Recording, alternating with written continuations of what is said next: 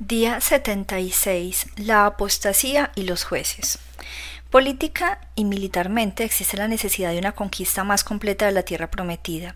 Espiritualmente aún hay una gran lección para que aprendan las nuevas generaciones de los israelitas, es decir, que con la obediencia viene la prosperidad, con la desobediencia la adversidad. Es una lección que los israelitas anteriores habían aprendido en su camino por el desierto y en la conquista inicial de Canaán, pero el fallecimiento de las generaciones anteriores deja un vacío de una dedicación real a Dios o a sus leyes. De ahora en adelante Israel va caminando hacia una declinación tanto espiritual como política. Las conquistas incompletas dejaron a Israel vulnerable ante las influencias paganas que lo rodeaban. Al comenzar a evolucionar hacia una sociedad más agrícola, los israelitas se sentirán cada vez más atraídos por el culto cananeo de Baal, que se relaciona con la fertilidad y las cosechas. Un fuerte sentido de la tolerancia conduce a la celebración de matrimonios mixtos, a la idolatría y a la inmoralidad. La combinación del pecado nacional con los habitantes no conquistados conduce a un dominio y a una opresión por parte de diversos pueblos paganos, tal como lo había predicho Dios. Durante esta época, los israelitas atraviesan ciclos repetidos de pecado y opresión, aunque para fortuna de ellos también de arrepentimiento. Cada vez que el pueblo recobraba sentido, Dios levantaba un líder para que los libere. Cada uno de estos jueces conduce solo a unas pocas tribus dentro de la ahora debilitada Federación de Israel. Si bien el tiempo completo de liderazgo de ellos como un todo es de aproximadamente 450 años, la superposición del liderazgo individual probablemente haga descender la cifra a 335 años. El periodo de los ancianos jueces 2.7, esto sería entre 1400 y 1380 a.C., pero va con un signo de interrogación. Y Josué 24.31. Y el pueblo había servido a Jehová todo el tiempo de Josué y todo el tiempo de los ancianos que sobrevivieron a Josué, los cuales habían visto las grandes obras de Jehová que él había hecho por Israel. Una nueva generación. Jueces 2.10. Y toda aquella generación también fue reunida a sus padres. Y se levantó después de ellos otra generación que no conocía a Jehová ni la obra que él había hecho por Israel. Desde Dios hasta la idolatría. Jueces 2, 11, 13. Después los hijos de Israel hicieron lo malo ante los ojos de Jehová y sirvieron a los Baales, dejaron a Jehová el Dios de sus padres que los había sacado de la tierra de Egipto, y se fueron tras otros dioses, los dioses de los pueblos que estaban en sus alrededores, a los cuales adoraron y provocaron a ira a Jehová. Dejaron a Jehová y adoraron a Baal y Astarot.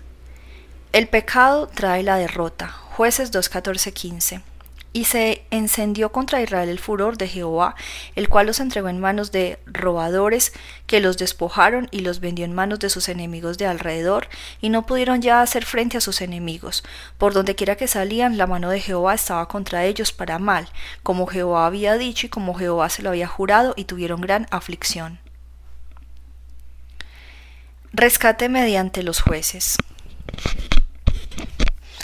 Jueces 2, 16, 19. Y Jehová levantó jueces que los librasen de manos de los que les despojaban, pero tampoco oyeron a sus jueces, sino que fueron tras dioses ajenos a los cuales adoraron. Se apartaron pronto del camino en que anduvieron sus padres, obedeciendo a los mandamientos de Jehová. Ellos no hicieron así. Y cuando Jehová les levantaba jueces, Jehová estaba con el juez y los libraba de mano de los enemigos todo el tiempo de aquel juez, porque Jehová era movido a misericordia por sus gemidos a causa de los que los oprimían y afligían. Mas acontecía que al morir el juez ellos volvían atrás y se corrompían más que sus padres, siguiendo a dioses ajenos para servirles, e inclinándose delante de ellos y no se apartaban de sus obras ni de su obstinado camino. Se prueba la fe de Israel, jueces 2, 20, Y la ira de Jehová se encendió contra Israel y dijo, por cuanto este pueblo traspasa mi pacto que ordené a sus padres y no obedece a mi voz, tampoco yo volveré más a arrojar delante de ellos a ninguna de las naciones que dejó Josué cuando murió, para probar con ellas a Israel si procurarían o no seguir el camino de Jehová andando en él como lo siguieron sus padres. Por esto dejó Jehová aquellas naciones sin arrojarlas de una vez y no las entregó en manos de Josué. Los enemigos utilizados por Dios, jueces 3, 4.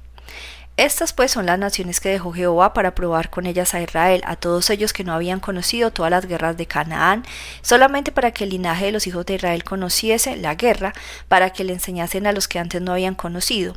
Los cinco príncipes de los filisteos, todos los cananeos, los sidonios y los heveos que habitaban en el monte Líbano, desde el monte de Baal Hermón hasta llegar a Amat, y fueron para probar con ellos a Israel, para saber si obedecerían a los mandamientos de Jehová que él había dado a sus padres por mano de Moisés.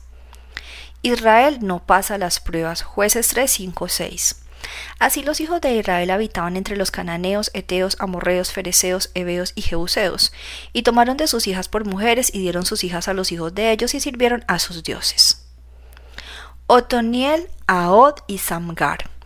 En el primer siglo de la declinación de Israel, varias tribus se encuentran oprimidas por los habitantes de la Mesopotamia, los moabitas y los filisteos. Otoniel, sobrino de Caleb, dirige a Judá y a Simeón en su victoria sobre los habitantes de Mesopotamia.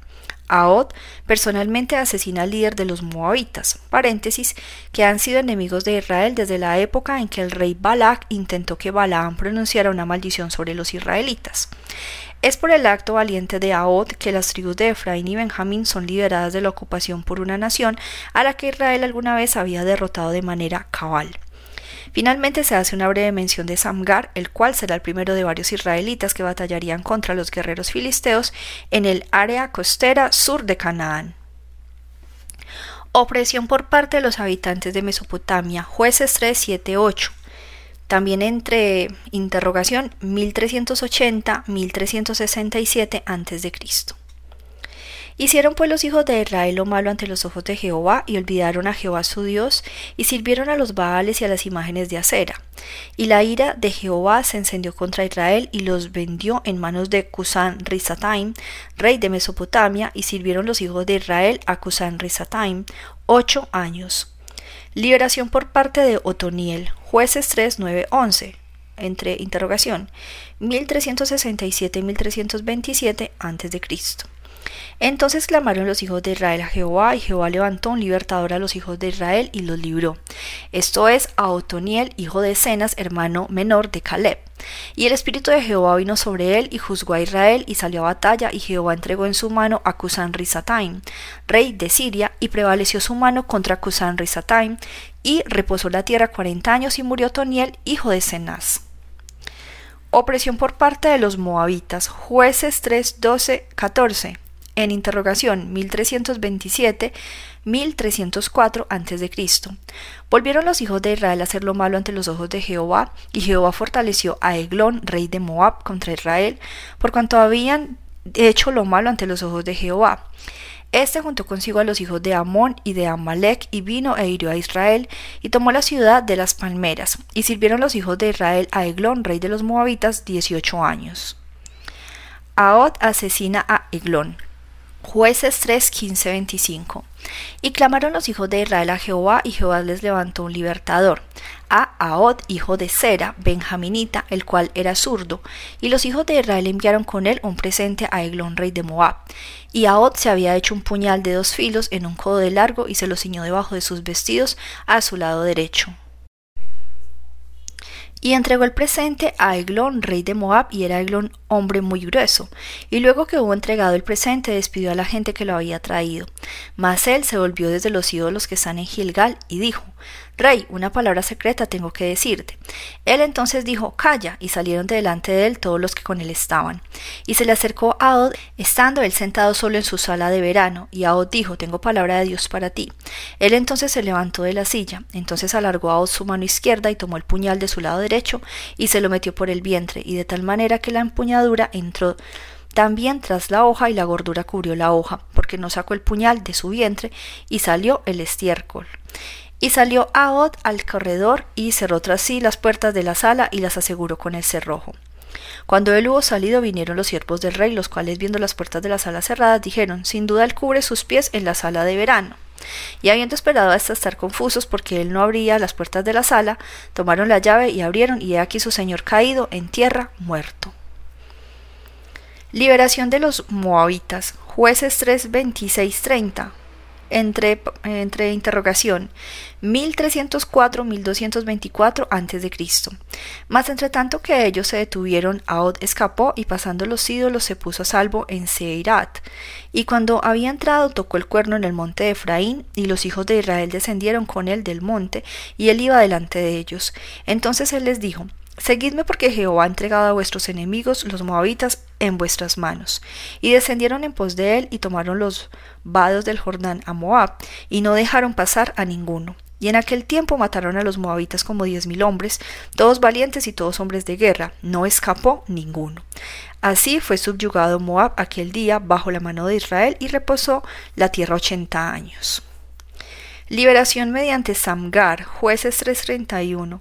Después de él fue Samgar, hijo de Anat, el cual mató a seiscientos hombres de los filisteos con una aguijada de bueyes, y él también salvó a Israel. Página 337.